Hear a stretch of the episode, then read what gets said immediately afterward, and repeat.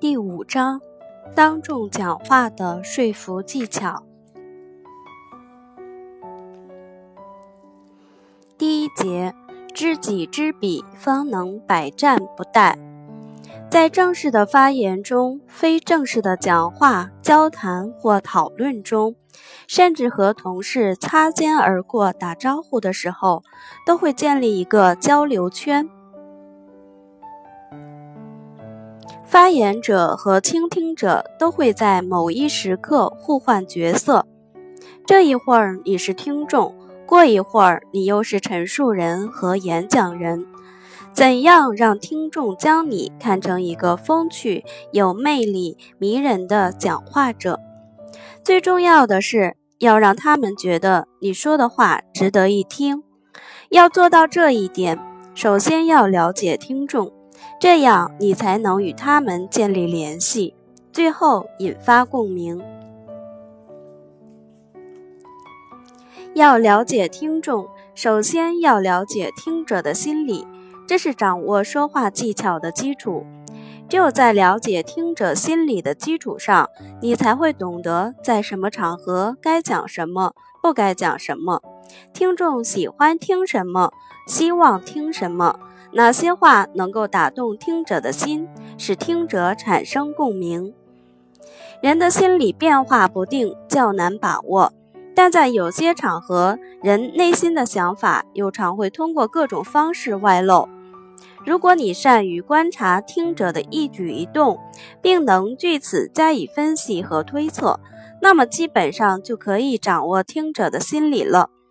比如你在讲话时，如果听者发出声，那说明他们不爱听那些话；如果听者的双眼注视着你，说明你讲话的内容非常吸引人；如果听者左顾右盼，说明他可能有着急的事情要办，但又出于礼貌而不好意思离开。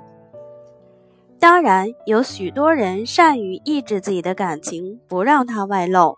即使这样，只要你细心观察，就会发现蛛丝马迹。战国时期的魏文侯和一般士大夫在一次闲谈中，魏文侯问他们：“你们看我是怎样的一位国君？”许多人都答道：“您是仁厚的国君。”可一位叫翟黄的人却回答：“您不是仁厚的国君。”问文侯追问：“何以见得？”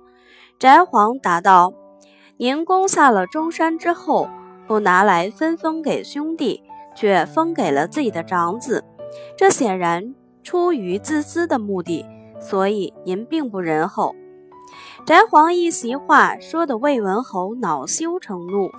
立刻命人将翟黄赶了出去。魏文侯不甘心，他又接着问人错：“我究竟是怎样的一位国君？”人错答道：“您的确是位仁厚之君。”魏文侯更加疑惑了。人错说：“我听说过，凡是仁厚的国君，其臣子一定刚正不阿，敢说真话。刚才翟皇的一番话，绝不是阿谀奉承。”因此，我知道他的君主是位宽厚的人。魏文侯听了，觉得言之有理，连声说：“不错，不错。”立刻让人把翟璜请了回来，而且拜他为上卿。从这则故事中，我们可以看出任错的机智聪慧。他抓住了魏文侯愿意被人尊为仁厚之君这种心理，并因此化解了魏文侯和翟璜之间的矛盾。